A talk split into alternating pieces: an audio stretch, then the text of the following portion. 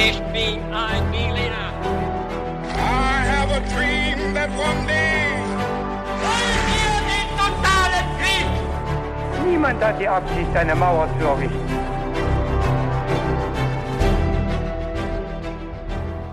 Hi und willkommen zurück zu einer neuen Folge bei His2Go und das wie immer mit mir, Viktor. Und mit mir, David.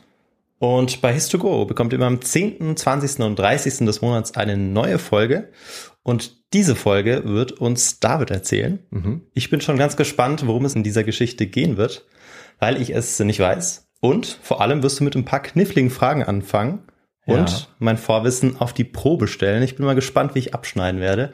Und da können natürlich auch alle, die uns zuhören, gerne mitraten. Und bevor es losgeht, haben wir aber noch eine Sache, die wir unbedingt ansprechen müssen, und das sind unsere Getränke. Und dieses Mal, David, kann ich dich gar nicht so richtig fragen, weil ich äh, genau weiß, was du trinkst, weil ich was mitgebracht habe. Aber ich würde sagen, du verrätst es mal allen Zuhörerinnen und Zuhörern. Ja, es ist äh, eine sehr leckere, dunkle, heiße Schokolade. Ganz wichtig. Vielen Dank, die ist äh, sehr lecker und äh, die macht mich auch ein bisschen wach. Ich glaube, die hat richtig Power. Ja, ich glaube auch. Bei mir gibt's sogar noch ein bisschen Sahne oben drauf. Und ich würde sagen, dann haben wir genug geschwafelt und wir kommen direkt zur Folge oder zu den Fragen, die du mir stellen wirst. Ja, wir steigen jetzt direkt in die Folge ein und ein ganz kurzes Dankeschön an der Stelle an Kester. Ich hoffe, ich spreche den Namen richtig aus, für diesen Vorschlag. Der hat sich nämlich genau dieses Thema gewünscht und wir steigen jetzt ein mit einem kleinen Intro. Es ist ein warmer Tag. Bonnie und Clyde haben die Seitenfenster ihres Forts heruntergekurbelt. Nach dem Aufstehen sind sie nach Gippsland gefahren und haben sich Frühstück besorgt. Bonnie hält ein halb gegessenes Sandwich in der Hand. Sie trägt ein rotes Kleid, auf ihrem Schoß eine Straßenkarte von Louisiana. Darunter hält sie versteckt einen Colt Kaliber 45. Clyde trägt einen dunkelblauen Seidenanzug mit Krawatte. Seine Schuhe hat er ausgezogen, denn immer wenn er sich sicher fühlt, fährt er in Strümpfen. Die Waffe lehnt an seinem Knie. Die beiden fahren um die Kurve und sehen von weitem einen Wagen, der scheinbar auf der Straße stehen geblieben ist. Als sie näher kommen, erkennen sie den Fahrer. Es ist Ivy Methvin. Sie kennen ihn gut. Clyde geht vom Gas und bemerkt zu spät, dass er damit einen fatalen Fehler begangen hat. In diesem Moment sind Bonnie und Clyde ihren Verfolgern in die Falle gegangen. Den richtigen Arbeitsplatz zu finden, das ist super schwer, wie ihr alle wisst. Aber mindestens genauso schwierig ist es auch auf der anderen Seite sozusagen. Also die richtige Person für eine vakante Stelle zu finden. Wir bei His2Go, wir haben das Glück, mit unserer Mitarbeiterin Chiara einen Volltreffer gelandet zu haben, aber ihr wisst es vielleicht auch, ganz oft passen die Bewerbungen nicht auf die Stelle und oft bekommt man ja nicht mal mehr die Bewerbung überhaupt. Natürlich auch aufgrund des enormen Fachkräftemangels. Um das zu verhindern und um die eigenen Chancen auf dem umkämpften Stellenmarkt zu steigern, bietet unser Partner Indeed jetzt was ganz Besonderes an. Nämlich die sogenannte Premium-Stellenanzeige. Auf Indeed.com lässt sich ganz leicht eine Premium-Stellenanzeige schalten. Die ist dann sehr gut sichtbar, sodass ihr auch mehr Bewerbungen bekommt. Insgesamt sind das durchschnittlich sogar 50 Prozent mehr Bewerbende. Damit ihr auch eine Chance habt, die passenden Kandidatinnen und Kandidaten zu finden, bekommt ihr sogar eine Liste mit den entsprechenden Lebensläufen, die dann genau auf die Stelle passen. Allgemein ist die Jobplattform Indeed mit monatlich 300 Millionen Webseite-Besuchenden die weltweit führende Jobseite. Auf dieser Plattform können alle Jobsuchenden kostenlos nach Stellenanzeigen suchen, einen Lebenslauf erstellen und alle Informationen zu Unternehmen erhalten. Indeed hilft damit jeden Tag Millionen von Menschen weltweit, ihre Jobs zu finden. Also startet jetzt mit dem Einstellen von Mitarbeitern auf indeed.com slash h2g und sichert euch 75 Euro Startguthaben für die Premium-Stellenanzeigen. Dieses Angebot gilt nur für begrenzte Zeit. Es gelten die AGBs. Also merkt euch indeed.com slash h2g. Victor, das ist der Höhepunkt unserer heutigen Geschichte und ich breche natürlich kurz vor der Auflösung ab. Wir werden nachher wieder zurückkehren zu diesem Thema, das du wahrscheinlich kennst. Ja, natürlich. Äh, Es geht also um Bonnie und Clyde, wie ich vermute. Und ich denke, wir kommen äh, relativ spät wieder zu der Szene, die, uns, die du uns gerade beschrieben hast. Ja, da rätst du richtig, aber mehr verraten wir natürlich noch nicht. Ja. Ich glaube aber, viele kennen auch diese Szene, die dann ganz am Ende stehen wird. Ich würde aber sagen, vorher, Victor, stelle ich dir mal ein paar Fragen, weil du kennst zwar das Thema, aber kannst du auch die Fragen beantworten? Puh, äh, das weiß ich gar nicht. Schauen wir mal nach. Also die erste Frage lautet, Bonnie und Clyde haben als Duo mehrere Menschenleben auf dem Gewissen. Was war aber Bonnies Rolle dabei? Antwortmöglichkeit A. Sie war mindestens so gnadenlos wie Clyde. Mehrere Opfer erschoss sie aus nächster Nähe selbst. Möglichkeit B. Sie war an den Gewaltakten kaum beteiligt, die Überfälle machte sie nicht mit und sie beging auch nie einen Mord. Oder C. Zunächst streckte sie vor Gewalt noch zurück, später wurde sie jedoch immer brutaler und beging schließlich auch selbst zwei Morde. Puh, äh, nee, ich weiß die Antwort darauf nicht auf diese Frage. Ich müsste jetzt ähm, raten. Ich halte eigentlich alle, ja, alle Antwortmöglichkeiten für sehr plausibel. Gut. Ich würde aber auf äh, die Antwort C tippen, weil ich äh, ja diese Radikalisierung ähm, eigentlich ganz interessant finde und mir das gut vorstellen kann, dass wenn man einmal in so einem Gangstermilieu unterwegs ist, dass man dann auch äh, schnell ähm, ja, radikaler wird und letztendlich dann auch Gewalt anwendet. Okay, gut. Dann können wir das ja gleich im Folgenden mal überprüfen. Und es passt auch eigentlich zur nächsten Frage. Mit der machen wir gleich mal weiter. Clyde Barrow war vieles. Unter anderem wurde auch er zum Mörder. Aber gibt es für seine Entwicklung auch Ursachen? Also entweder A. Tatsächlich hatte Clyde selbst traumatische Gewalt erfahren und wuchs dazu in sehr schweren Verhältnissen auf, was zu seiner Gewaltbereitschaft beitrug. B. Tatsächlich stammte Clyde aus guten Verhältnissen und hatte eine behütete Kindheit. Seine Verbrecherkarriere kam für seine Vertrauten somit äußerst überraschend. Oder C. Tatsächlich war Clyde ein unauffälliges Kind, doch er zog sich mit zwölf Jahren eine Schädelverletzung zu. Dadurch entwickelte er ein psychopathisches Verhalten. Hm. Auch sehr äh, ja, interessante Antwortmöglichkeiten. Ich tendiere mal dazu, dass er eine schwierige Kindheit hatte. Hm? Ähm, also er von Anfang an ähm, ja mit, mit dem Milieu in Kontakt war und ähm, Ja. das erfahren hat und selber dann auch irgendwann ausprobiert hat. Antwort A. Ja, genau. Okay. Und dann haben wir zuletzt noch eine etwas kürzere Mhm. Frage, das muss ja auch mal sein. Da kommst du vielleicht recht schnell drauf, mal schauen. Welche berühmte Institution machte Jagd auf Bonnie und Clyde? A. Die amerikanischen Navy Seals. B. Die CIA. C. Das FBI. Oder D. Scotland Yard. Oh. Ähm, ja, ich ähm, würde mal tippen, also das Ganze spielt ja in den USA, Hm. dass ähm, das FBI äh, unterwegs war, Ja. ähm, um ihn zu schnappen. Äh, Scotland Yard, vielleicht liege ich komplett falsch, aber ich dachte, da wäre die Heimat vor allem England. Ja, das stimmt. Das war eine ziemlich offensichtliche Falle. Ja. Aber ich dachte, vielleicht äh, hast du das ja irgendwie nicht im Kopf und tippst drauf, weil man den Namen kennt, aber das stimmt. Ja. Das kann man ausschließen. Ja, Okay. deshalb FBI. Bin mal gespannt auf die Auflösung. Schauen wir mal, ob das FBI in dieser Geschichte vorkommen wird. Und dann starten wir mit der Geschichte. Vorab aber noch eine kurze Warnung. Es wird auf jeden Fall Gewalt vorkommen in dieser Geschichte, das kann man sich ja denken. Es kommen verschiedene Gewalthandlungen vor, die ich jetzt nicht explizit erzähle, aber kurz vorweg, damit ihr selber entscheiden könnt, ob ihr das hören wollt oder nicht. Dann fangen wir an. Also Bonnie und Clyde, sie sind jung, sie sind ein Liebespaar, sie sind cool und attraktiv, sie sind aber auch Bankräuber und sie begehen mehrfache Morde und werden trotzdem bis heute verehrt.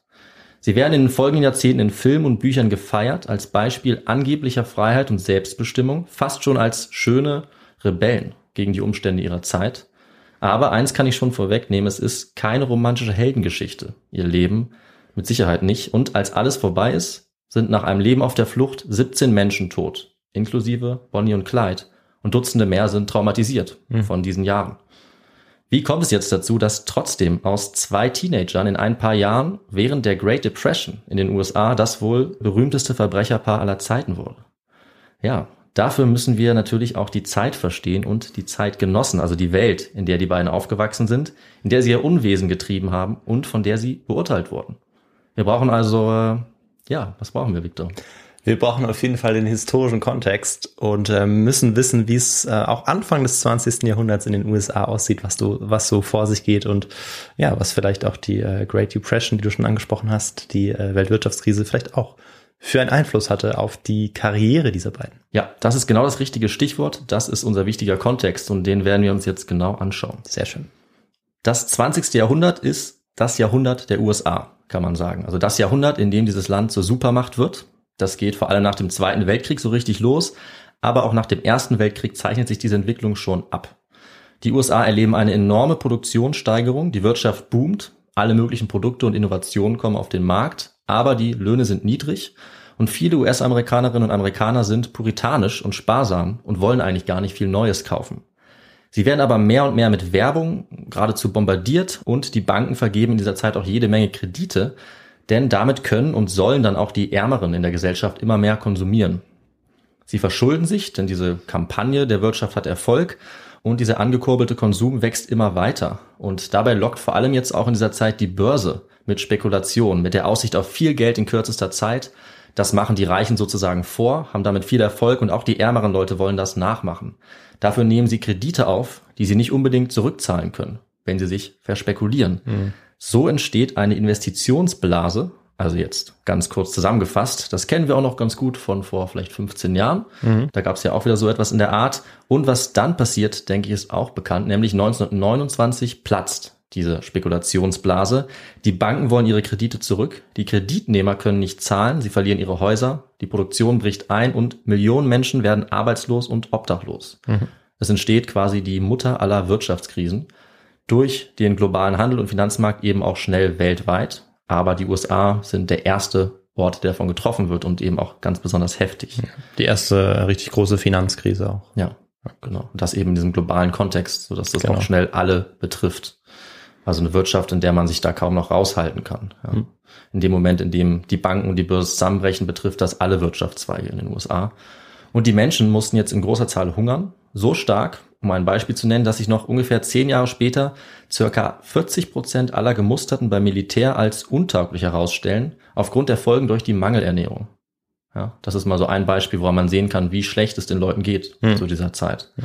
Und besonders hart getroffen wird der sogenannte mittlere Westen, der Midwest, weil ausgerechnet hier gibt es in den Krisenjahren auch noch eine Reihe von katastrophalen Staubstürmen in diesem trockenen Land. Das wird die sogenannte Dust Bowl, die Staubschüssel. Mhm. Also den Menschen dieser Region geht es außerordentlich schlecht. Und diese Umstände sind für uns sehr wichtig, Viktor, um eben die zeitgenössische Reaktion auf Bonnie und Clyde etwas besser nachvollziehen zu können. Ja. Also wie es den Leuten geht, gerade in der Zeit, wo die beiden jetzt auftreten. Ja, richtig, ja. Denn in diesen Jahren gibt es viel Wut auf den Staat, der diese Katastrophe nicht verhindern konnte und erstmal auch nicht auflösen konnte. Es hat eben lange gedauert, bis sich die USA davon erholen. Und in den frühen 30er Jahren gibt es in den USA somit auch außergewöhnlich viele soziale Unruhen. Das kann man eben auch messen und nachvollziehen. Die Menschen sind jetzt wütend auf Obrigkeiten, auf Behörden, auf Vertreter des Kapitalismus, weil ja gerade die Banken und die Börse das Land in die Krise gestürzt hatten, mhm. dieser Spekulationsblase. Und gleichzeitig hatten die Leute aber auch eine gewisse Sympathie für all diejenigen, die es mit diesem System aufgenommen haben. Ganz egal, welche Methoden sie dabei angewandt haben. Oh, was für eine schöne Überleitung. Danke, finde ich auch. Denn wir ahnen natürlich schon, äh, auf wen das dann auch zutreffen wird. Ja.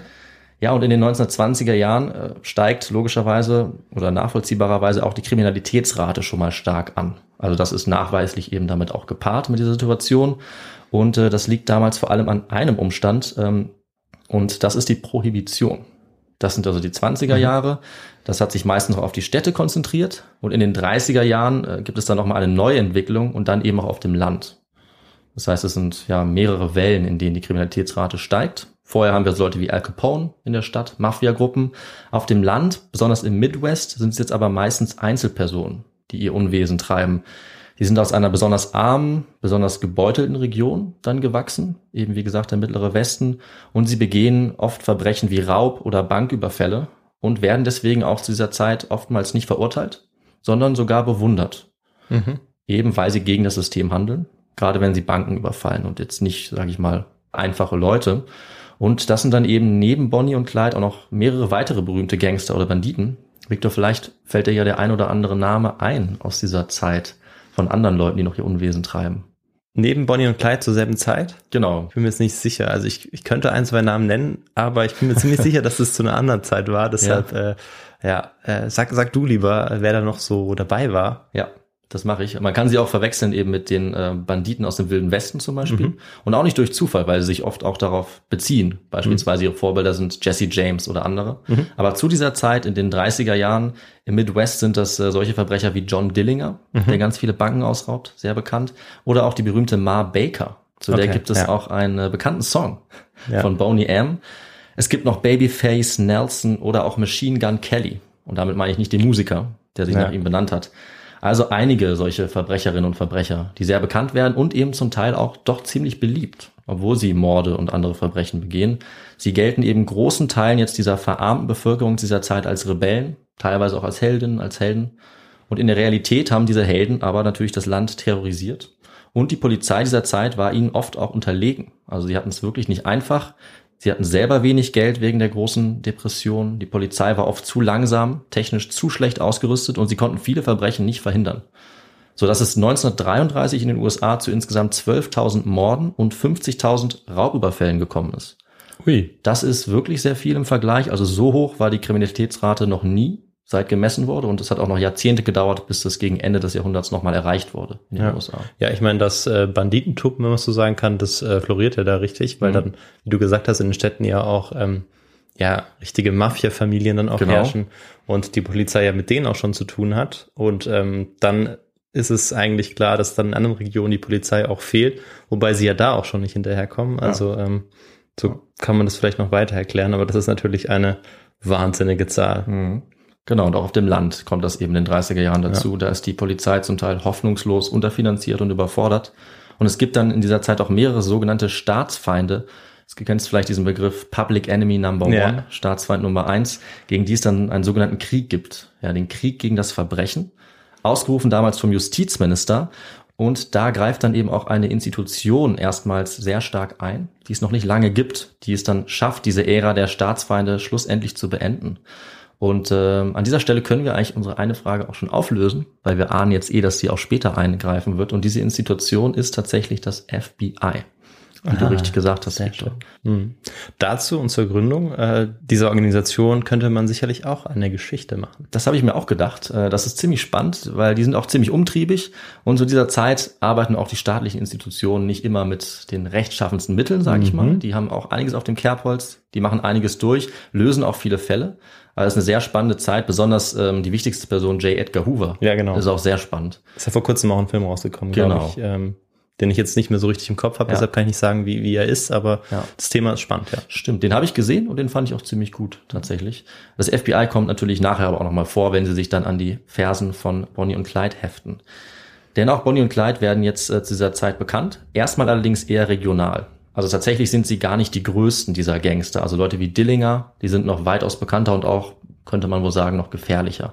Werden eben auch zum Staatsfeind Nummer eins.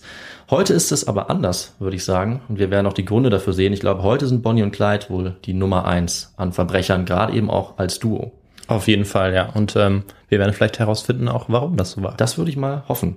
Also jetzt wissen wir so ein bisschen, in welchem Kontext sie sich bewegen in dieser Zeit, warum sie vielleicht auch so lange erfolgreich äh, ihr Unwesen treiben konnten. Aber wir wissen ja noch nicht, wie die beiden zum Verbrecherpaar wurden und später auch zu Mördern und gleichzeitig eben zu Stars. Und dafür setzen wir jetzt noch mal einige Jahre vor der Great Depression an, als Bonnie und Clyde und ihre Komplizen erstmals in Erscheinung treten. Wir starten dafür in Texas. Hier wird Bonnie Elizabeth Parker 1910 geboren, als das dritte von vier Kindern. In der Literatur werden beide übrigens öfter auch mit ihren Nachnamen genannt, also Parker und Barrow. Das hat wahrscheinlich auch den Vorteil, dass wir uns dann weniger stark mit ihnen identifizieren, weil wenn man den Vornamen nimmt, dann ist man automatisch irgendwie persönlich ein bisschen mehr Stimmt, ja, involviert. total. Deswegen könnte man es vermeiden, aber ich benutze jetzt in dieser Folge trotzdem lieber die Vornamen, weil wir einige andere Personen haben und ich finde, es wird dann einfach zu verwirrend, wenn man jetzt jedes Mal überlegen muss, wer war nochmal Barrow, wer war nochmal Parker und die anderen. Ja, nee, aber finde ich einen spannenden Aspekt, den du da ansprichst, weil ähm, Ja. das wirklich so ist, glaube ich. Also die Nachnamen, die sagen einem gar nichts und Genau. dann ähm, ist das so ganz weit weg. Aber wenn man die Vornamen hört, dann äh, ja. entwickelt man fast so eine Art Sympathie. Genau, das gehört eben schon zur Legende, dass man sagt, Bonnie und Clyde, man könnte auch sagen, Victor und David gehen einkaufen, Ja. Bonnie und Clyde überfallen den Supermarkt. Das ist halt dann gleich persönlicher, das ist gleich greifbarer. Deswegen finde ich, sollte man eigentlich mit sowas aufpassen. Aber sie sind einfach so bekannt als Bonnie und Clyde, dass ich jetzt auch dabei bleibe und sie so nenne. Ja, und Bonnie kommt also in Texas auf die Welt und in diesem Staat gibt es zu dieser Zeit vor allem Landwirtschaft und Erdöl. Davon leben die Menschen in der Region. Der Vater allerdings nicht und das ist wohl auch ein Glück. Er ist nämlich Maurer und damit hat er ein festeres Einkommen als die meisten anderen Leute in dem Ort, wo sie leben, in Rowena oder Rowena. Die Mutter von Bonnie ist auch sehr engagiert in der Baptistengemeinde und dadurch hat ihre Familie einen ziemlich guten Stand, sozial wie wirtschaftlich. Deswegen haben sie auch einige Pläne für ihre Kinder. Vor allem die Mutter hat große Hoffnung in Bonnie gesetzt und sie beschreibt sie mit dem folgenden Zitat. Bonnie war ein absolutes Energiebündel. Sie war ein hübsches Baby mit blonden Locken, den blauesten Augen, die man je gesehen hat. Sie hat die ganze Familie auf Trab gehalten. Ständig mussten wir sie aus irgendeiner Bredouille retten. Also Bonnie geht es erstmal sehr gut. Sie hatte alle möglichen Chancen vielleicht oder Visionen, was später aus ihr werden könnte. Allerdings ändert sich das, als 1914 ihr Vater stirbt. Als sie also erst vier Jahre alt ist. Und zu dieser Zeit, wo natürlich der Mann das Geld reinbringt und die ganze Familie abhängig ist, ist das fatal. Jetzt für die Situation. Die Mutter muss jetzt mit den Kindern umziehen nach Dallas, Texas und sie steigt sozial und wirtschaftlich sehr stark ab. Sie muss in der Fabrik schuften und Bonnie wird währenddessen immer wilder und unkontrollierter. Sie hält sich kaum an Regeln, sie macht, was sie will, Konsequenzen sind ihr egal und ihre Mutter und dann auch die Großmutter, die noch hilft, haben kaum Kontrolle über sie. Allerdings schlagen sie sie auch als Strafe. Das heißt, also für Bonnie wird es äh, ja auch nicht einfach zu dieser Zeit. Sie ist ein Hitzkopf, aber man muss sagen, gleichzeitig ist sie auch sehr talentiert und außerdem gutherzig, jedenfalls laut ihrer Biografin. Also es gibt wirklich viele Zeugenaussagen von Leuten, die sie kannten, die das auch bestätigen. Hm. Bonnie ist also auf keinen Fall die geborene Verbrecherin. Ich denke, das kann man schon mal sagen. Mhm. Ihre Schulfreundin zum Beispiel ist ihr noch 1990 in einem Interview dankbar, dass Bonnie sie jeden Tag zur Schule begleitet hat und ihr geholfen hat, weil sie eine Gehbeeinträchtigung hatte. Bonnie gewinnt auch einen Buchstabierwettbewerb, sie nimmt an Schreibwettbewerben teil, sie kann außergewöhnlich gut singen, Songs im Radio, die sie hört, sofort auf Klavier nachspielen und sie steht gerne im Mittelpunkt, hat Charisma, ist an ihrer Schule eigentlich direkt ein Star. Sie hätte also auch am Broadway landen können oder im Theater oder Autorin werden können, wenn ihrer Familie nicht eine Sache gefehlt hätte, nämlich Geld. Okay. Das- also, ja, sie war eine sehr intelligente, sehr extrovertierte Frau, Absolut. die ähm, allerdings kein Geld hatte. Ja, sie war sozusagen, ja, wenn man so will, die richtige Person im falschen Kontext. Sie wird aber auch nicht sofort zur Verbrecherin. Stattdessen verliebt sie sich und heiratet, kurz bevor sie 16 Jahre alt ist. Das geht allerdings nicht gut. Ihr Ehemann ist nämlich ein äh, Kleinverbrecher. Der begeht Diebstähle, er bricht in Häuser ein, bleibt wochenlang weg und erschlägt sie auch. Ist also eine sehr unglückliche Ehe. Und nach ein paar Jahren trennt sie sich dann auch von ihm, fühlt sich allerdings bis zum Rest ihres Lebens trotzdem ihm verbunden und behält auch den Ehering an. Sie lässt sich tatsächlich nie scheiden und stirbt auch mit seinem Nachnamen. Nur so zur Info. Ähm, sie muss aber dann alleine sehen, wo sie bleibt und fängt äh, an zu kellnern. Ähnlich äh, wie ich vor kurzem. Kleiner Fun Fact. Und äh, ähnlich wie ich verdient sie auch nicht allzu viel dabei. Aber sie ist äh, als Kellnerin wegen ihrem Charme sehr beliebt. Unter anderem auch bei einem gewissen Ted Hinton. Und von diesem Ted Hinton werden wir ganz am Ende der Geschichte noch ein Zitat hören, denn er ist Jahre später einer der Männer, der sie erschießen wird. Und das Oh. nachdem er sich zu dieser Zeit eigentlich in sie verliebt hatte. Uh, Ja. das wusste ich nicht. Er wird deswegen auch bis an sein Lebensende sehr schwere Gewissensbisse haben. Ja, und 1929 wird Bonnies Situation, die vorher schon schwierig ist, jetzt noch schlimmer, denn, wie wir gerade gesagt haben, die Wirtschaftskrise kommt jetzt. Die Börse bricht regelrecht zusammen, die Menschen verlieren alles und symptomatisch für diese unglaubliche Katastrophe steht der zynische Witz zu dieser Zeit, dass die Leute beim Mieten eines oberen Apartments einfach nur gefragt werden, ist das zum Wohnen oder zum Runterspringen? Ja. Also diese Wirtschaftskrise erfasst ganz Amerika und natürlich auch Texas und auch Bonnie steht jetzt von einem Tag auf dem anderen auf der Straße. Ihre Zukunft sieht sehr düster aus, aber gerade jetzt, Anfang 1930, trifft sie dann doch jemanden, der ähm, ja wieder Licht oder zumindest Aufregung in ihr Leben bringt. Und das ist natürlich niemand anderes als Clyde Barrow. Jetzt geht's los. Genau. Clyde kommt gerade zufällig in dem Haus vorbei, in dem Bonnie als Haushaltshilfe äh, beschäftigt ist, sich etwas dazu verdient, weil er die Familie kennt. Clyde ist zu diesem Zeitpunkt 20 und Bonnie ist 19 und die beiden sind wohl sofort voneinander begeistert. Clyde ist für Bonnie ein Macher, weil er scheinbar die Dinge im Griff hat, weil er sagt, wo es lang geht. Er ist außerdem sehr gut gekleidet und fährt einen teuren Wagen, auch wenn sie nicht weiß, dass er den kurz zuvor gestohlen hat. Also er ist ein Kleinkrimineller zu diesem Zeitpunkt schon, wie auch Bonnies Ex. Und Clyde wird auf der anderen Seite auch sofort klar, dass er Bonnie bewundert, weil sie ähnlich wie er große Träume hat, Temperament, Charme, weil sie vor nichts Halt macht, um ihren Kopf durchzusetzen. Außerdem findet er sie sehr hübsch und sie ist mit 1,50 Meter noch kleiner als er, was ihm wohl sehr wichtig war, weil er selbst relativ klein war. Wie klein war er denn? Ja, er war wohl 1,70 groß ungefähr. Hm, also jetzt auch nicht okay. wahnsinnig klein, aber ihm war es anscheinend wichtig. Das ist so einer der Gründe, der berichtet wird, warum er sie ganz toll fand. Ich glaube, es war aber nicht der wichtigste Grund, Ja. vermutlich zumindest. Also die beiden waren anscheinend wie füreinander bestimmt, aber damit war ihnen auch ein frühes Ende bestimmt, denn sie sollten von diesem Zeitpunkt an nur noch ungefähr vier Jahre zusammen erleben, bis zu ihrem Tod 1934. Ja, und damit schauen wir uns auch kurz Clyde genauer an. Clyde Barrows Jugend steuert ihn im Gegensatz zu Bonnie schon ziemlich früh in die Richtung eines Verbrecherdaseins. Und das liegt auch an den Verhältnissen, in denen er aufwächst. Victor, ich glaube, ich kann jetzt schon mal auflösen, dass du die richtige äh, Es Vermutung gut. hattest. Ja. Ja, stimmt, ja. Ich ähm, habe es mir für ihn nicht gewünscht, Mhm. aber ähm, letztendlich wird er ja dann auch zum Verbrecher, deshalb hatte Ja. ich diese Vermutung dann doch ähm, gehabt. Genau, also auch hier muss man dazu sagen, äh, es gibt keine Entschuldigung und niemand ist von vornherein fest dazu bestimmt, irgendwie zum Verbrecher zu werden, nur aufgrund der Verhältnisse. Aber statistisch gesehen und was Studien belegen, ist abhängig von den Verhältnissen gibt es schon vieles, was das begünstigt oder es wahrscheinlicher macht. Mhm. Wenn man beispielsweise in einem Milieu aufwächst, wo es besonders viel Armut gibt, andere Faktoren, Elend oder besonders wenig Perspektiven, dann gibt es eben auch wenige soziale Kontrollmechanismen, die Leute daran hindern, gewalttätig zu werden. Und genau so ist es eben auch historisch in dem Bereich in Dallas, wo Clyde jetzt aufwächst. Ja. Das kann man ähm, durchaus äh, so begründen und das ist auch der Stand in der Forschung. Mhm. Ähm, ich werde jetzt nicht wahnsinnig stark auf diese psychologischen Begründungen eingehen, aber wen das interessiert, kann auch unsere Literatur nochmal nachlesen. Da gibt es eigentlich einen sehr spannenden Artikel, der auf die Hintergründe guckt, warum Clyde und Bonnie so werden, wie sie werden. Mhm. Ich erwähne das jetzt nur so ein bisschen. Ja. Auf jeden Fall ist er das jüngste von fünf Kindern seine Mutter stirbt sehr früh und sein Vater ist Analphabet. Das heißt, er hat von Anfang an keine besonders guten Chancen, äh, sich irgendwie durchzusetzen, gerade in einer Zeit, in der es wirtschaftlich eh schlecht aussieht. Dazu kommt auch ganz entscheidend sein Bruder, sein großer Bruder, der sein großes Vorbild ist, der gerät als erstes auf die schiefe Bahn und wird mhm. damit eben ein ziemlich schlechtes Vorbild für Clyde. Mhm. Außerdem hat die Familie Barrow kaum Geld und sie ziehen jetzt auch nach Dallas, äh, wie eben auch die Familie von Bonnie, aber es geht ihnen dabei nochmal deutlich schlechter. Sie schlafen unter Brücken, sie können am gesellschaftlichen Leben nicht teilnehmen und Clyde hasst das, weil er sieht überall auch reiche Leute, schöne Autos, schicke Anzüge und das ist eigentlich sein Traum, das zu haben.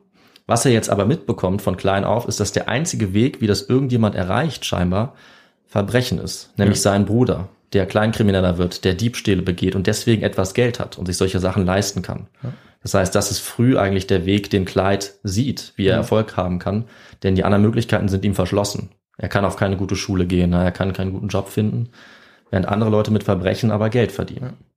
Ja, bezogen nochmal auf das Milieu, in dem er aufwächst und die Jobaussichten, da könnte natürlich auch eine Parallele noch ziehen zur ja. letzten Folge. Mhm. Wer die noch nicht gehört hat, unbedingt reinhören, denn dort gibt es auch einen ja, Bösewicht, mhm. der in ähnlichen Verhältnissen aufwächst mhm. und letztendlich eine berühmt gewordene Tat begeht. Ja. Ähm, ja, seinen Namen werde ich noch nicht verraten, aber mhm. kann man auch mal reinhören. Ähm, das soziale Umfeld dieser Person ist da ganz ähnlich. Absolut. Ja, nochmal zu betonen, garantiert es natürlich nicht und es ist trotzdem Clydes eigene Verantwortung, logischerweise. Aber die Chancen stehen eben schlecht für ihn und er schafft es auch nicht, von diesem Weg, den sein Bruder ihm sozusagen mhm. vorzeigt, wieder abzukommen. Er schließt sich bald Jugendbanden an und wird dann wie sein Bruder zum Kleinkriminellen. Relativ schnell. Er stiehlt Hühner, später stiehlt er Autos und bricht auch in Häuser ein. Und als er dann Bonnie kennenlernt, ist er bei der Polizei auch bereits bekannt. Relativ gut. Und das bekommt sie auch bald mit. Sie weiß zwar erst nichts davon, aber schon kurze Zeit nach ihrem Kennenlernen wird er vor den Augen der gesamten Familie Parker von der Polizei festgenommen, wegen Einbruchs. Und er wird hier bereits zu 14 Jahren Haft verurteilt, von denen er immerhin zwei auch absitzen muss. Ja. Bonnie ist natürlich tief traurig darüber, dass er jetzt in Haft muss und schreibt in einem Brief, Zitat, Liebling, wenn du herauskommst, möchte ich, dass du dir einen Job suchst und in Gottes Namen nie wieder in irgendwelche Schwierigkeiten gerätst. Also doch Liebling. Ja. Kann man denn sagen, wie ihr Verhältnis war? Ähm ja, das, das kann man. Gute Frage. Also natürlich, sicher kann ich es dir nicht sagen. Ja, das ja. wissen wahrscheinlich noch nicht mal ihre ganz engen Bekannten genau. Aber man muss schon sagen, dass sie sich geliebt haben. Also das wird in den ganzen Briefen, die wir haben, in den ganzen Berichten wird es ziemlich klar, mhm. auch wenn es auf und ab gab und ihre Beziehung äh, nicht frei von Streit war, auch nicht frei von Gewalt, dazu komme ich gleich noch, dass sie ineinander verliebt waren und sich auch nie trennen wollten. Das war von beiden Seiten so. Das war nur die Frage, weil du ja anfangs gesagt mhm. hattest, dass ähm, Bonnie immer noch auch ähm, den Ehering trägt. Ja, das stimmt. Äh, und ja, das ja eigentlich bedeutet, dass sie dann zumindest noch ein Pflichtbewusstsein hat mhm. ihrem ähm, Mann gegenüber. Ja. Gute Frage. Also das habe ich ähm, noch in der Literatur gelesen, aber hier nicht erwähnt. Es ist wohl so, dass sie, nachdem ihr Mann ähm, über ein Jahr nicht zurückkommt, da wirklich auch nicht mehr in ihn verliebt ist, da eigentlich die Gefühle verloren hat, die romantischen, und sie dann auch sich von ihm trennt. Aber sie behält diesen Ehering wohl als ja, Zeichen ähm, der Treue irgendwie. Also auch wenn sie von ihrem Mann nichts mehr wissen will, bleibt sie ihm trotzdem verbunden. Mhm. Schwer zu sagen, warum mhm. genau, aber es ist ja tatsächlich wichtig, diesen Namen, den Ehering, zu behalten, weil sie eben einmal in ihren Ex-Mann, äh, beziehungsweise immer noch Mann, ja, aber Ex-Freund eben ja. verliebt war. Äh, aber sie ist dann eindeutig über den hinweg und ist dann wirklich ähm, äh, Kleid treu und bleibt an seiner Seite. Das mhm. kann man sagen.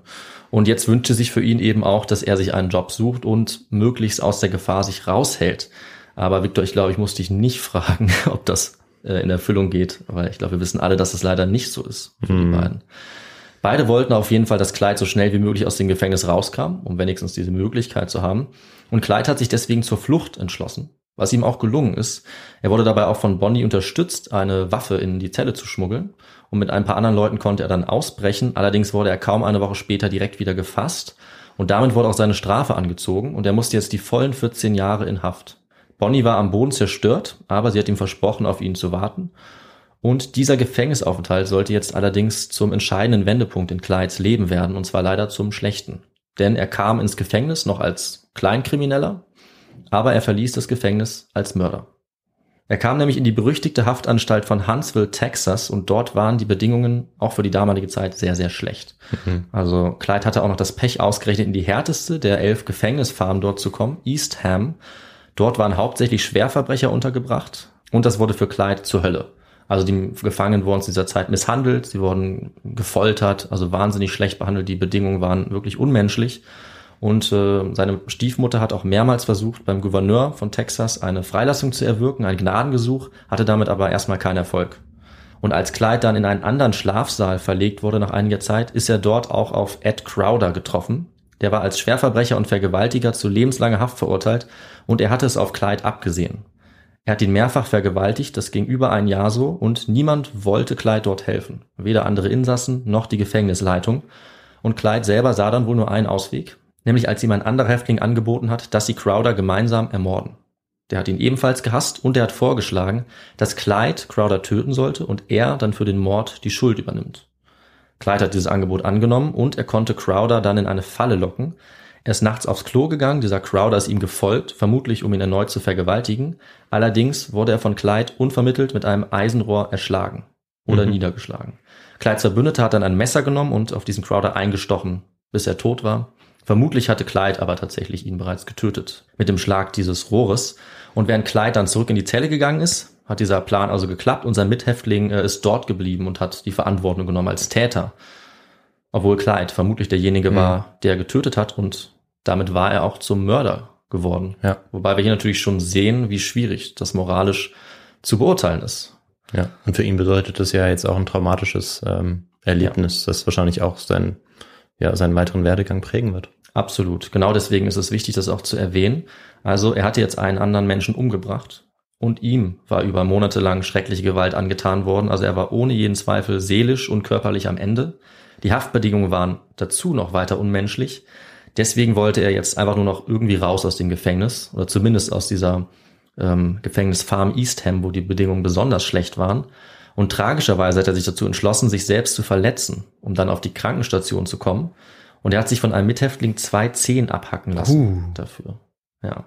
Und jetzt kommt es, nur wenige Tage danach wurde das Gnadengesuch seiner Stiefmutter dann doch angenommen. Und er wurde einfach entlassen aus der Anstalt. Das heißt, diese Verstümmelung war völlig umsonst. Ja, äh, das ist natürlich schon ein makaberer Zufall. Ja, also viel schlimmer konnte es eigentlich nicht laufen.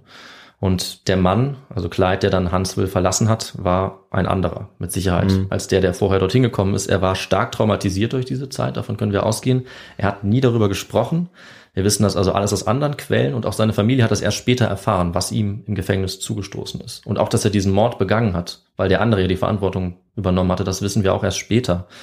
Aber er war jetzt ein Mörder und er war auch, ja, gewaltbereit. Radikalisiert kann man sagen, er hatte jetzt auch einen tiefen Hass auf das Justizsystem und auf alle Vertreter dieses Systems.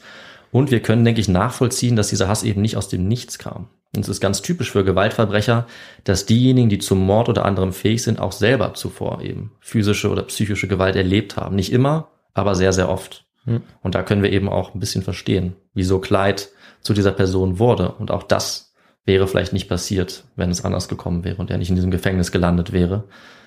Er ist jedenfalls nicht mehr derselbe und ein Zeitgenosse beschreibt es so, dass Clyde dort in Eastham von einem Schuljungen zur Klapperschlange mutiert sei. Er ist jetzt eine tickende Zeitbombe voller Hass und Aggression, so schreibt es seine Biografin Michaela Karl. Diesen Ballast nimmt Clyde jetzt also mit und er hat von diesem Zeitpunkt auch ein charakteristisches Humpeln weil dadurch, dass ihm die zwei Zehen fehlen, kann er nie wieder richtig laufen. Und das wird eine der Sachen sein, die äh, Zeugen oft auffallen, wenn sie eben berichten von den Überfällen, die er dann ja. begeht und von den Verbrechen. Ja, und es war jetzt Februar 1932 und Bonnie und Clyde waren immerhin wieder vereint und überglücklich. Zumindest also, was das anging. Clyde hat sich als erstes einen Anzug besorgt. Das war immer sehr wichtig für ihn, gut gekleidet zu sein. Und er hat jetzt versucht, in Dallas einen Job zu bekommen. Aber Victor, du kannst dir denken, warum das jetzt sehr schwierig war, denke ich mal. Ja, ich meine, er kam frisch aus dem Gefängnis, Ja. äh, war nicht wirklich äh, resozialisiert worden, wie wir schon gehört haben. Mhm. Und da hat sich wahrscheinlich dementsprechend bei der Jobsuche auch wenig Mühe gegeben, beziehungsweise ist nie gut aufgefallen bei den Arbeitgebern. Äh, und hat sich dann schnell wahrscheinlich äh, wieder äh, ja, anderen Dingen gewidmet. Ja, leider, da hast du recht. Also dazu kommt noch, dass Dallas eben wirtschaftlich immer noch am Boden war. Mhm. Aber wie du sagst, er war bekannt als Häftling und tatsächlich hat die Polizei vor Ort auch aktiv versucht, ihm das Leben schwer zu machen. Also mehrere Polizisten haben dafür gesorgt, dass er entlassen wurde, weil sie seinen Chefs gesagt haben, dass er Ex-Häftling war. Das heißt, er konnte in Dallas keine Arbeit finden. Gleichzeitig wollte er auch nicht weg von Bonnie, die dort ja weiterhin gelebt hat. Ja, also hat er sich entschlossen, einen anderen Weg zu gehen, auch jetzt noch auf verstärktem Hass gegen das Justizsystem, nachdem die Polizisten sogar noch weiter eben ihn drangsalieren. Und so hat er seiner Mutter den Schwur gegeben, Zitat, ich werde nie wieder arbeiten und ich werde mich auch nie wieder einsperren lassen. Niemals werde ich in diese Hölle von Eastham zurückkehren. Lieber sterbe ich. Ich schwöre bei Gott, wenn Sie mich kriegen wollen, müssen Sie mich töten. Ja, und genauso sollte es kommen. Bonnie und Clyde hatten jetzt noch circa zwei Jahre zu leben. Und Clyde entscheidet sich jetzt für ein Leben als Verbrecher endgültig und gründet auch seine eigene Bande, zu der Bonnie auch bald dazugehört. Das ist die sogenannte Barrow Gang, nach seinem Namen Clyde Barrow. Zu der Bande gehören auch einige weitere Leute, die immer wieder mal wechseln. Wir haben jetzt nicht den Raum, auf die alle einzugehen. Er ist auf jeden Fall der unbestrittene Anführer in dieser Zeit. Andere Leute sind aber auch wichtig zum Teil. Sein Bruder tritt später noch bei und die Morde werden eben auch von anderen Mitgliedern verübt, nicht nur von Clyde. Und hat auch einen Plan mit dieser Bande, nämlich einen sehr großen. Er will sich am Justizsystem rächen, indem er alle Gefangenen aus seiner alten Haftanstalt Eastham befreien wollte.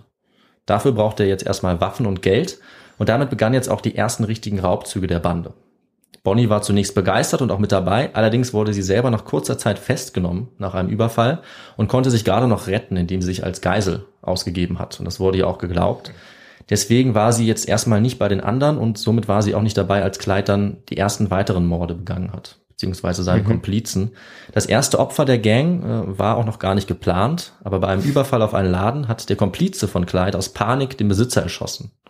Vielleicht, weil der nach seiner Waffe gegriffen hat, das können wir nur noch schwer nachvollziehen.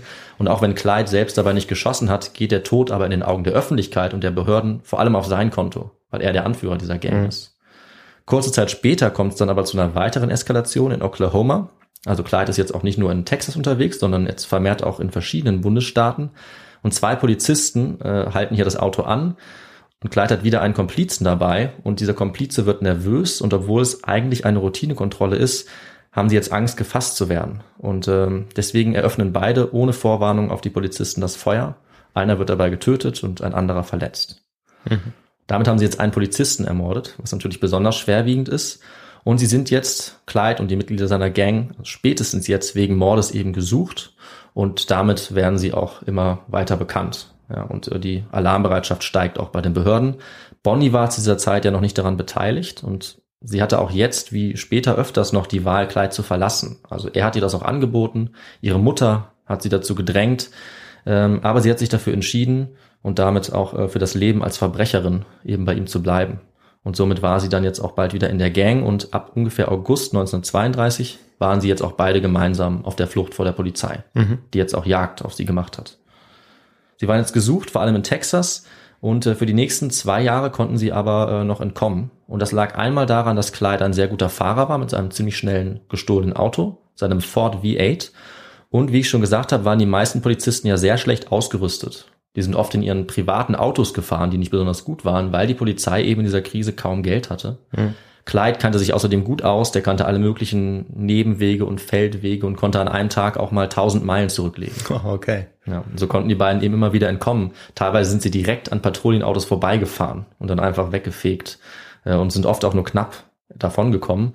Und noch dazu war die Gang, vor allem Clyde, auch waffentechnisch sogar der Polizei überlegen. Also die meisten Polizisten hatten einfache Revolver.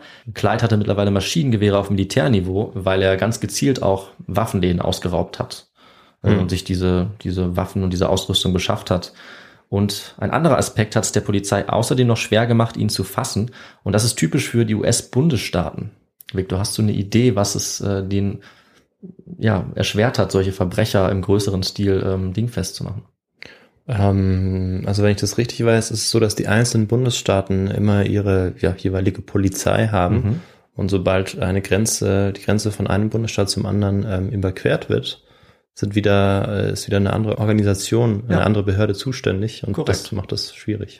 Es gibt allerdings eine Organisation, die nicht daran gebunden war, weil sie bundesweit agieren konnte. Und du weißt auch wer, ne? Ja, das müsste das FBI sein. Genau, das FBI, bei dem sah die Sache anders aus. Aber dazu kommen wir gleich noch.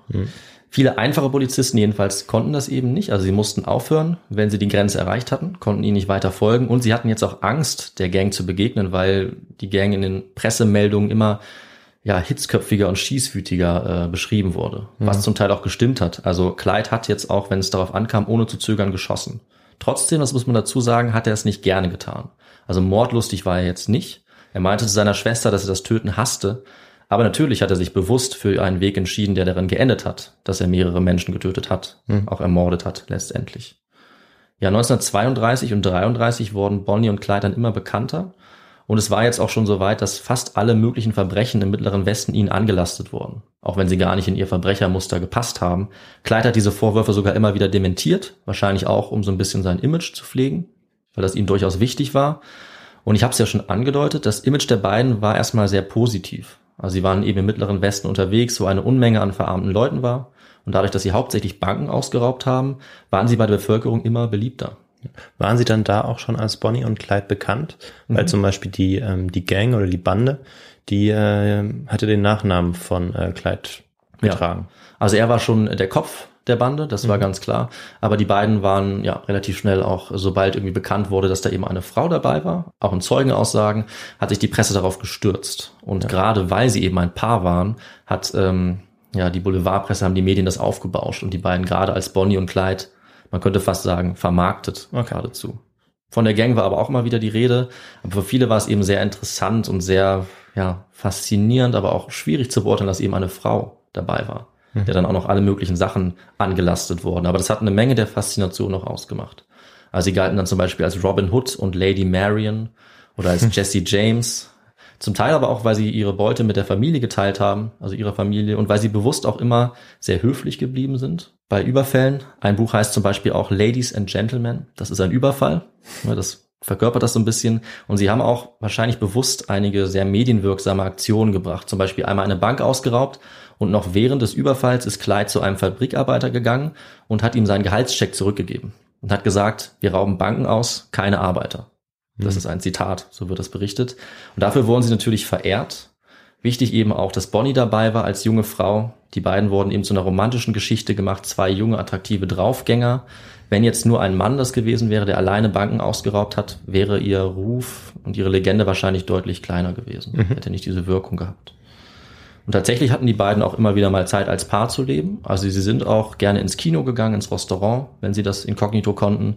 Sie haben sich immer sehr gerne schick gekleidet, sind wie gesagt zu ihren Familien zurückgekehrt, auch wenn das riskant war. Die meiste Zeit aber, das muss man ganz klar sagen, waren sie auf der Flucht. Und das hat bei ihnen auch Spuren gezeigt, auch psychische Spuren.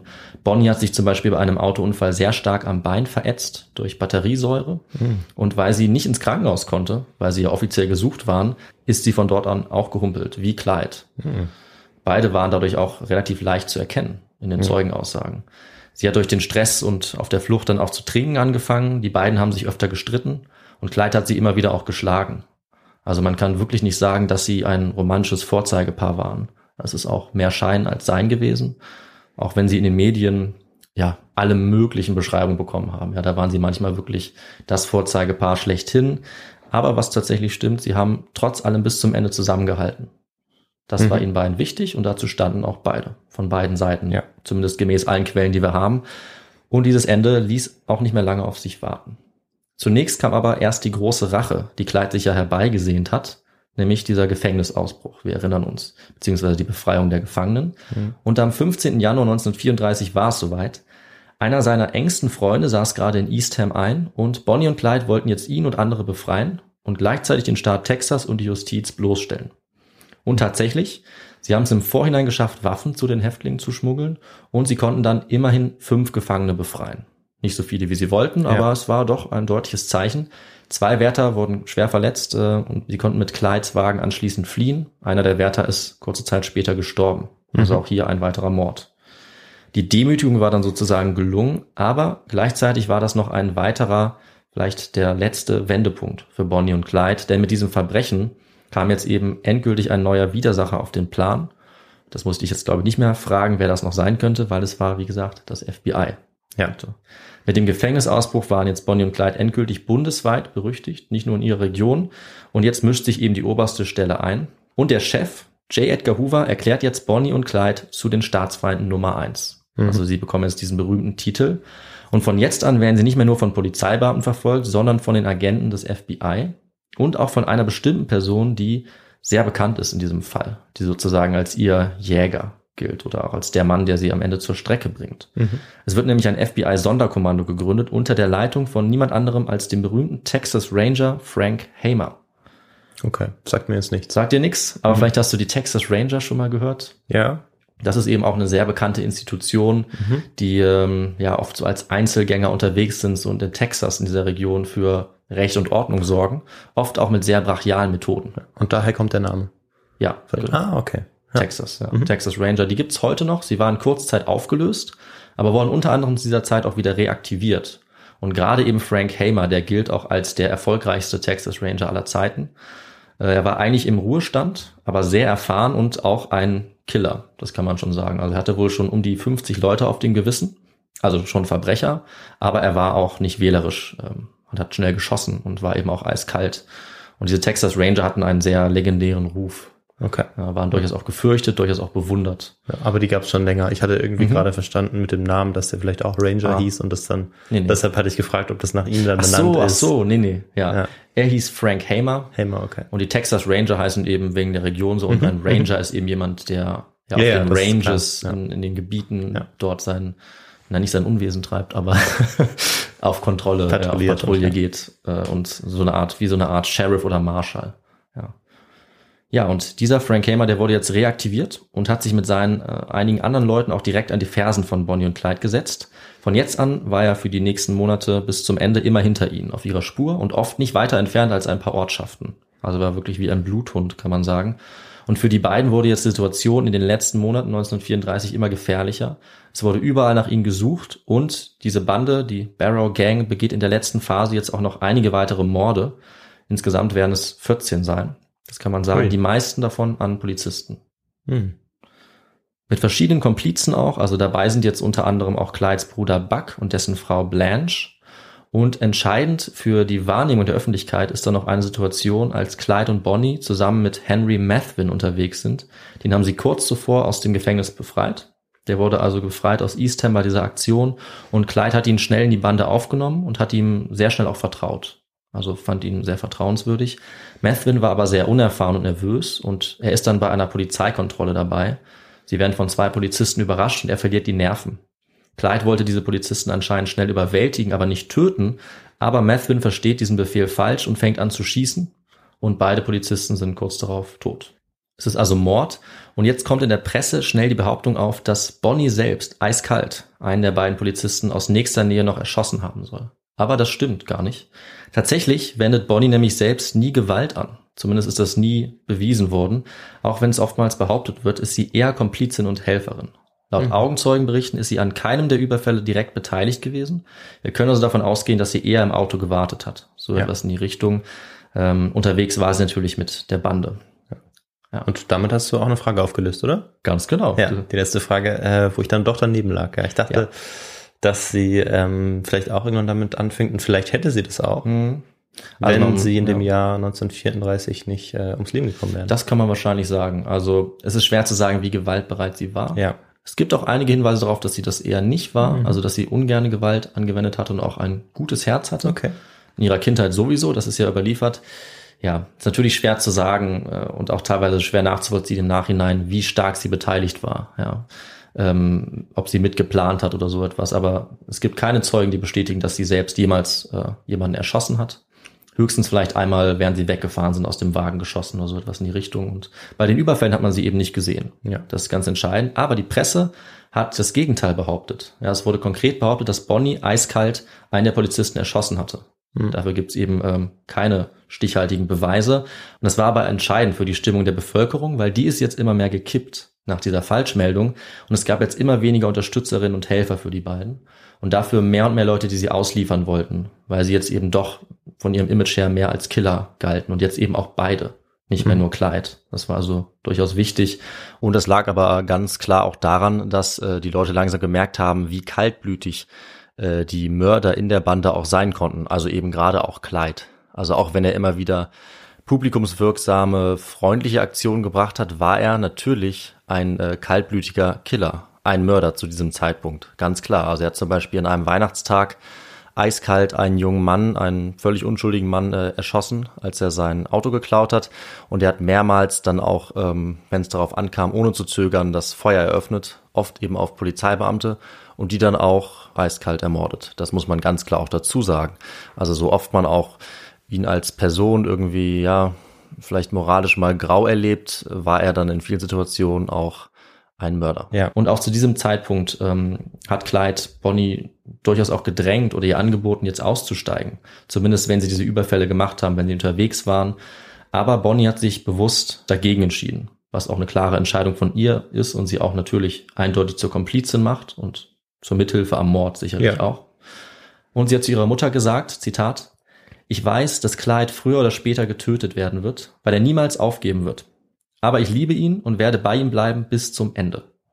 Das passt zu dem anderen Zitat von Clyde. Ähm, beiden war klar, was es bedeutet, äh, weiter das durchzuziehen und beiden war klar, dass sie wahrscheinlich ein gewaltsames Ende äh, erwarten würde. Und dazu sollte es jetzt auch bald kommen. Wie gesagt, die Bevölkerung war kaum noch bereit, es zu unterstützen und es gab überall jetzt auch Leute, die das beenden wollten und die sie auch ausliefern wollten. Und eine dieser Personen, die saß sogar bei ihnen mit im Auto. Denn es war so, mittlerweile hatte der Texas Ranger Hamer Kontakt aufgenommen mit dem Vater ihres Komplizen, mit Ivy Methvin. Das war also der Vater von Henry Methvin, der bei ihnen im Auto saß. Und der Vater wollte seinen Sohn jetzt dort rausholen. Henry Methvin hatte andererseits wohl Angst vor Bonnie und Clyde. Der Vater hatte jetzt den Deal gemacht mit äh, Hamer, dem Ranger, dass sein Sohn Strafminderung bekommt, wenn er noch aussteigt und dabei hilft, die beiden zu fassen. Und damit ist jetzt der Plan entstanden, sie in eine Falle zu locken. Und ihr Schicksal war an dieser Stelle wohl besiegelt. Okay, also Mathurin Junior stimmt dem zu. Ja, genau. Und der hilft auch dabei mit, weil er gibt die Position weiter. Und das ist ganz wichtig, weil er ja wirklich an der Quelle sitzt, mit den Beinen reist. Er und sein Vater kennen die auch gut und sie treffen sich regelmäßig.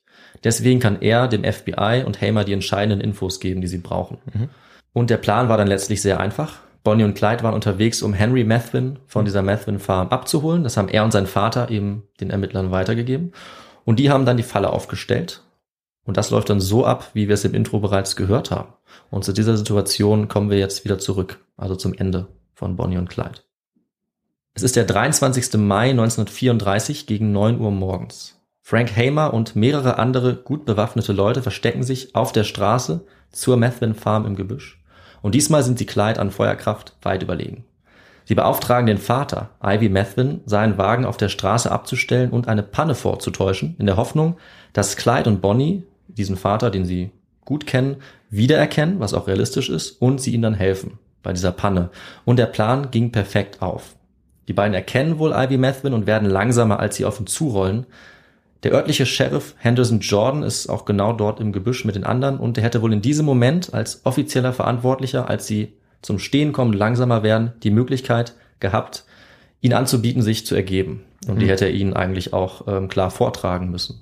Aber dazu kommt er gar nicht und wir werden nie ganz sagen können, warum, weil sich die Ereignisse jetzt überschlagen. Direkt als das Auto mit Bonnie und Clyde den Wagen von Methvin erreicht, fängt einer der Männer, Oakley, der wohl auch der unerfahrenste ist, an zu schießen, ohne dass es ein Kommando dafür gibt. Später hat er gesagt, dass Clyde nach seiner Waffe gegriffen hätte. Ob das stimmt, können wir zumindest anzweifeln, stimmt wahrscheinlich nicht. Er schießt also los, der Vater Methvin rettet sich in die Büsche und sofort eröffnen auch alle anderen das Feuer auf das Auto.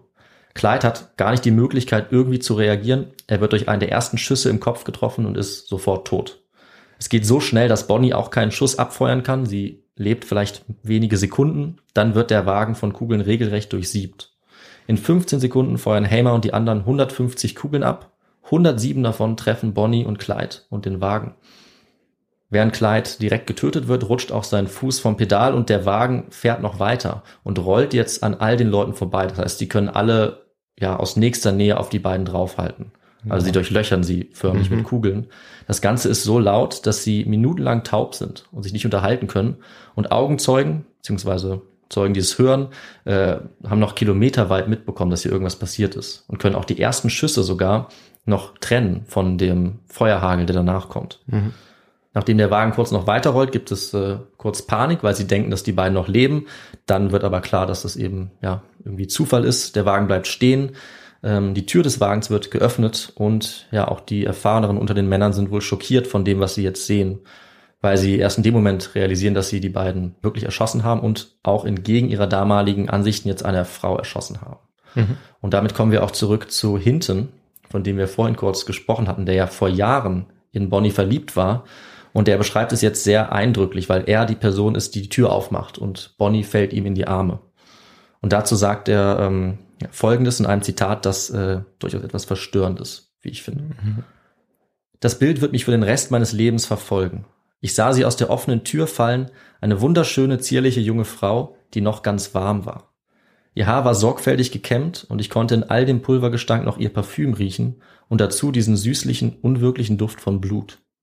Ich richtete sie auf, bis sie stand, und nun wirkt sie nur mehr wie ein dünnes, zerbrechliches Mädchen. Ich wollte nicht wahrhaben, dass ich ihren Atem nicht spüren konnte, aber ein Blick in ihr Gesicht zeigte mir, dass sie tot war. Also ich glaube, dieses Zitat alleine sagt schon einiges Mhm. aus über die Werte und die Haltung dieser Zeit und auch über die schwierige Situation, in der sich diese Männer befanden, für die es eben auch nicht so leicht war, zwei Personen zu erschießen, noch dazu ohne Vorwarnung und Mhm. vielleicht auch ohne, dass sie sich zur Wehr gesetzt hatten. Das ist, wie gesagt, bis zuletzt schwer zu sagen, aber wahrscheinlich hätten die beiden sich auch ergeben können, sie hatten nur nie die Chance dazu. Ja. Das ist eben schwer zu sagen. Auf der anderen Seite war auch den Männern klar, dass sie eben vor Gewalt nicht zurückgeschreckt hatten, dass sie viele Leute schon erschossen hatten. Und auch Clyde hatte ja gesagt, dass er lieber sterben wollte, als sich zu ergeben. Ob sie vorhatten, die beiden festzunehmen, das ist heute schwer zu beurteilen. Ähm, es gibt Berichte, nach denen sie eigentlich äh, verabredet hatten, dass einer, also vor allem der Sheriff, eben sagen würde, Hände hoch oder ergebt euch und sie dann Mhm. die Chance geben. Es gibt aber auch andere Berichte, die sagen, dass sie von vornherein vorhatten, die beiden zu töten, weil das eben aus ihrer Sicht die sicherere Methode war und sie kein Risiko eingehen Ja. wollten bei diesen beiden, also vor allem bei Clyde. Okay. Schwer zu sagen, was daran stimmt. Auf jeden Fall haben wir einige Zeugenaussagen und auch einige Fotos, die eben das dokumentieren, was danach das Ergebnis war. Also wir sind in den 30er Jahren, das bedeutet, wir haben bei vielen historischen Ereignissen immer öfter nicht nur die Zeugenaussagen als Quelle, sondern auch Fotos und sogar bewegte Bilder. Ted Hinton hat nämlich eine 16 mm Filmkamera dabei und er filmt das Auto und die Umgebung direkt nach dem Hinterhalt. Und daraus entsteht kurze Zeit später sogar ein Kurzfilm, der im Kino erscheint, den sich äh, Massen an Leuten auch ansehen. Auch die Fotos vom Wagen und auch von den Leichen von Bonnie und Clyde sind erhalten bis heute, äh, werden auch weiterhin publiziert und äh, machen dieses blutige Ende nochmal bekannter. Also Mhm. auch die großen Zeitungen im ganzen Land haben das als Titelseite. Und ich kann dazu nur sagen, dass man sich gut überlegen sollte, ob man danach googelt, weil diese Fotos wirklich sehr blutig sind. Ja. Und die gibt's aber im Internet. Und damit ist das Leben von Bonnie und Clyde vorbei. Es endet in diesem Hinterhalt. Aber ihre Legende ist natürlich jetzt gerade erst geboren. Auch dadurch, dass sie dieses tödliche Ende finden. Mhm. Ja, und damit können wir noch zu einem kleinen Fazit kommen. Wir haben in unserer Geschichte gehört, ohne die Weltwirtschaftskrise wäre die Geschichte von Bonnie und Clyde wahrscheinlich nicht möglich gewesen. Oder sie wäre zumindest heute anders erzählt worden. Die Zeit hat eben die Menschen geformt und die beiden sind ein Phänomen dieser Zeit auch geworden. Die Great Depression ist so prägend für die USA gewesen wie sonst vielleicht nur der Bürgerkrieg, vielleicht noch der Vietnamkrieg oder die Bürgerrechtsbewegung. Die Folgen sind auch heute noch gut erkennbar unter den Menschen der Politik. Trotzdem ist im Ausland wahrscheinlich die Geschichte von Bonnie und Clyde bekannter als die große Depression. Woran das liegt, das können wir nur vermuten. Die Geschichte von Bonnie und Clyde beinhaltet vielleicht eine seltene Kombination aus bekannten Mythen, in denen wir viele Erzählungen wiedererkennen. Die sind ein bisschen Jesse James, wie Robin Hood und Lady Marion, gegen Unrecht, angeblich zumindest, für die Armen. Sie sind wie Romeo und Julia und gehen mit ihrer Liebe bis in den Tod. Sie sind natürlich auch komplexe Charaktere. Das haben wir vielleicht gehört. Sie sind nicht einfach nur gut oder böse. Sie sind moralisch auch mal grau. Sie haben ihre schönen Seiten und faszinierenden Seiten. Gleichzeitig sind sie eiskalt und zumindest Clyde zögert auch nicht zu töten. Ihre Geschichte ist außerdem gut dokumentiert. Es gibt rund 900 Seiten an FBI-Akten. Es gibt Fotos, Geständnisse, Verhörprotokolle, Zeugenberichte und auch Biografien, jede Menge Zeitungsartikel und auch einige bekannte Filme, die das auch sehr eindrücklich nochmal nachstellen. Es gibt aber auch viele Legenden, schon während die beiden noch ihr Unwesen treiben. Viele Behauptungen, erfundene Fakten, Falschdarstellungen. Eben auch dadurch, dass man bis heute den beiden sehr viel andichten kann, weil sie so eine einnehmende Rolle erfüllt haben als Desperados, Draufgänger und so weiter. Ja, ich habe jetzt versucht, das Ganze etwas nüchterner zu betrachten, den Fakt meist weitgehend von Fiktion zu trennen, auch wenn es nicht immer ganz klar ist, was genau vorgefallen ist. Und ich hoffe, ich habe es auch geschafft, ähm, diese beiden Menschen jetzt hinter dieser Riesenlegende etwas sichtbarer zu machen. Das würde ich sagen, äh, ob ich das geschafft habe, können äh, alle, die das hören, beurteilen. Und äh, Victor, ich bin erstmal fertig und übergebe an der Stelle wieder an dich. Ja, David, vielen Dank für diese sehr, sehr spannende Geschichte ähm, über Bonnie und Clyde. Dieses Thema äh, stand tatsächlich auch auf meiner Themenliste. Ja, das tut mir leid. Nee, äh, es, ich habe es sehr gerne gehört. Äh, Ich hatte es auch noch nicht vorbereitet und Okay, ähm, okay. Ja, also auch ähm, diese Anfangsstory eigentlich, wo es eigentlich, wo du eigentlich schon das Ende oder Mhm. den Anfang vom Ende erzählst, ähm, das fand ich auch spannend aufgebaut und ähm, ja, zum Schluss Du hast im Fazit ja oft häufig angesprochen, dass sie ähm, ja auch Opfer des Systems waren, auch ähm, Opfer ähm, der Politik, was eben die Gefängnisse angeht, die Resozialisierung Zu einem Teil zumindest. und ja. wirtschaftliche Krise, genau. Und ich wollte jetzt aber am Schluss doch auch noch sagen, dass sie eben doch auch zu einem Großteil oder von dem, was, also was ich jetzt gehört habe, auch Ja. und wo ich den Eindruck habe, zu einem größeren Teil Täter sind. Das ist auch nochmal ganz Mhm. wichtig, das zu betonen. da stimme ich dir zu. Auch wenn sie in der Popkultur natürlich ähm, ja fast schon zu, bei manchen zumindest zu der Zeit zu Vorbildern geworden sind, sind sie eben doch Täter. Ja. Ähm, zumindest Clyde ist auch Mörder. Ja, absolut. Und äh, das darf man natürlich bei all den, ähm, bei all der Rezeption auch nicht vergessen. Und ähm, ja, wie man da oder was man da vielleicht noch zu lesen kann, Mhm. dazu kannst du uns jetzt vielleicht auch noch was sagen. Vor allem, ähm, ja, weil du es auch so spannend aufgebaut hast, vielleicht gibt es auch ein richtig gutes Buch dazu.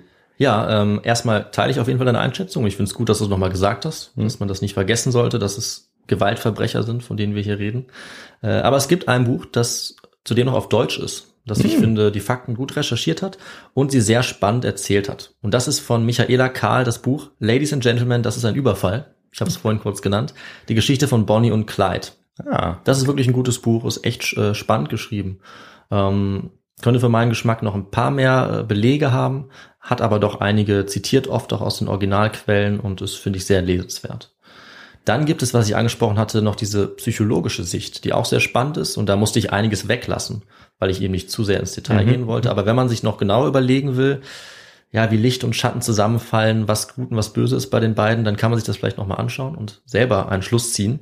Das wäre dann der Text von Engin Devekiran, Bonnie und Clyde, eine blutige Liebesgeschichte, in äh, einem Überblickswerk Psychologie des Guten und Bösen. Sehr spannend und äh, natürlich in unseren Show Notes, damit ihr das auch finden könnt, welches Kapitel das genau ist. Außerdem gibt es auf Englisch noch ein ganz gutes Buch, was die Fakten nochmal kritisch beleuchtet. Das ist von James Knight, Bonnie and Clyde, A 21st Century Update. okay. Die drei Bücher fand ich gut. Und wer das Ganze nicht nur lesen will, sondern vielleicht auch in bewegten Bildern sehen möchte, da kann ich auch noch einen Film empfehlen, den ich selber vor kurzem gesehen habe. Und deswegen bin ich auch auf die Idee gekommen, nachdem ich diesen Vorschlag schon hatte. Vielleicht kennst du den Film, Victor, der ist erst ein paar Jahre alt, der heißt Highwayman. Und es geht gerade um die beiden Leute, die äh, Bonnie und Clyde verfolgen, nämlich Frank Hamer und seinen Kollegen. Gespielt von Kevin Costner und Woody Harrelson. Kevin Costner spielt da mit. Ja, als alter Ranger, der eben reaktiviert wird. Also der Nein. spielt das echt grandios. Und es ist sehr spannend, weil Bonnie und Clyde kommen im Film kaum vor. Die sind sozusagen so ein bisschen die Unbekannten ähm, und man sieht die ganze Zeit die Verfolger. Also eine spannende Perspektive, die auch die beiden überhaupt nicht idealisiert, was ich eben auch ganz gut finde. Ja. Und viele verschiedene Aspekte zeigt. Nicht alles stimmt. Beispielsweise wird darin gezeigt, wie Bonnie äh, den einen Polizisten erschießt, was wie gesagt nicht stimmt. Das finde ich nochmal ganz wichtig. Also ich habe jetzt nicht geguckt, nicht alles bei dem Film stimmt, aber ich finde das wirklich gut umgesetzt und spannend zum Anschauen. Und es gibt aber so viele Bücher, die zum Teil leider auch äh, mal unterschiedliche Fakten haben. Mhm. Dazu kommt noch die Wikipedia-Seite, die auch nicht besonders gut belegt ist, muss ich leider sagen. Also auch da Vorsicht. Deswegen äh, es ist ein Thema, ja, das nicht so leicht zu recherchieren ist, wo ich auch einige Sachen weglassen musste und wo es aber noch ganz, ganz viele Details gibt, für die, die es selber nachgucken wollen. Also, Ja. Und du hast ja jetzt schon auch, äh, ja, auch wirklich eine lange Geschichte vorbereitet. Absolut. Also das ist ja schon fast eine Extended Version äh, Könnte man sagen. to-go-Folge. Ja, aber Äh, wenn man sich in so ein Thema vertieft, ist es doch so, ich habe das Gefühl, ich habe trotzdem nur die Hälfte Ja, erzählt. Das stimmt. ist echt. Das ist echt häufig der Fall, dass man dann Ja. noch gerne das ein oder andere äh, erzählen würde. Ähm, wir hatten uns ja auch mal überlegt, ähm, ja, Teil 1 und Teil 2 zu machen, Mhm. das so ein bisschen aufzuteilen. Hier wäre das zum Beispiel gegangen, Ja. aber ja, ist dann auch wieder schwierig für uns, das gut umzusetzen. genau, und es ist doch schön, wenn man alle zehn Tage auch eine neue Geschichte hat. Genau. Und ähm, es den Zuhörerinnen und Zuhörern überlassen ist, dann auch nochmal weiter zu recherchieren, wenn Ja. man es interessant fand. ja, Zum Schluss ähm, übergebe ich jetzt selbst an mich. kannst du gerne machen. Ja. ist. Sehr gerne. Und äh, genau, ich sage noch was dazu, wie man uns unterstützen kann. Und ähm, bevor ich damit anfange, erstmal vielen Dank für die vielen Nachrichten und die Spenden, die wir erhalten haben. Ähm, damit unterstützt ihr uns, damit motiviert ihr uns dann auch äh, weiterzumachen. Ja. Und ähm, ja, auch jetzt am Anfang des neuen Jahres natürlich freuen wir uns über jede Nachricht, äh, die wir bekommen. Vielen, vielen Dank. Nachrichten könnt ihr uns schreiben, ähm, indem ihr uns eine E-Mail schreibt auf die E-Mail-Adresse kontakt.histogo.de oder über das Kontaktformular auf der Website. Außerdem könnt ihr uns auch auf unseren Social-Media-Kanälen folgen. Da könnt ihr uns dann auch Nachrichten schreiben, ähm, kommentieren, folgen, liken. Und ähm, was uns auch immer hilft, ist, wenn ihr uns auf den unterschiedlichen Podcast-Plattformen, auf denen ihr unterwegs seid, bewertet. Zum Beispiel Apple Podcasts oder Spotify, da geht das inzwischen ja auch oder schon länger. Also das sind schon mal ganz viele Möglichkeiten. Ihr könnt uns auch finanziell unterstützen, indem ihr äh, ja, uns eine kleine Spende auf unserem Bankkonto da lasst oder per PayPal. Das geht auch über unsere Website. Die Website ist www.histogo.de. Äh, die To ist natürlich eine 2, mhm. weil wir manchmal auch äh, in der Nachricht dann Histogo mit TWO bekommen. Also es ist eine 2. Ja. Um, aber ich glaube, die meisten wissen das inzwischen. Man sieht es auf unserem Logo, das ist so ein kleiner, kleiner Hinweis. Ja. Richtig, richtig. Und ähm, ja, wir freuen uns dann auf jeden Fall über weitere Spenden und äh, auch wenn ihr einen kleinen Besuch in unserem Merchandise-Shop äh, noch macht, da könnt ihr auch noch was erwerben. Und ich glaube, dann habe ich alles genannt oder vieles zumindest. Ja.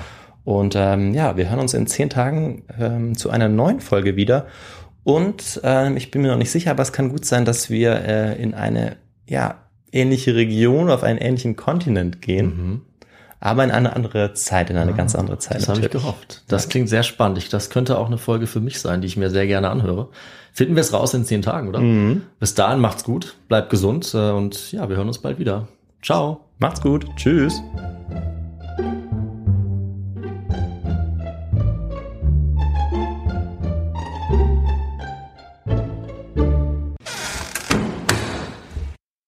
Und als er dann Bonnie kennenlernt, ist er bei der Polirei. Polierei. Sind schon über der Hälfte. Über der Hälfte.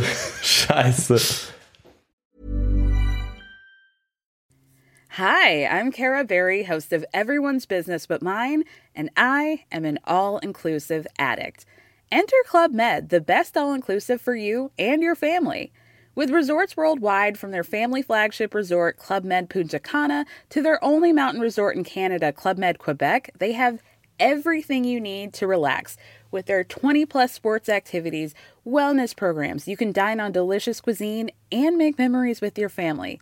So book your next getaway with Club Med. Visit clubmed.us or call 1 800 Club Med or your travel advisor.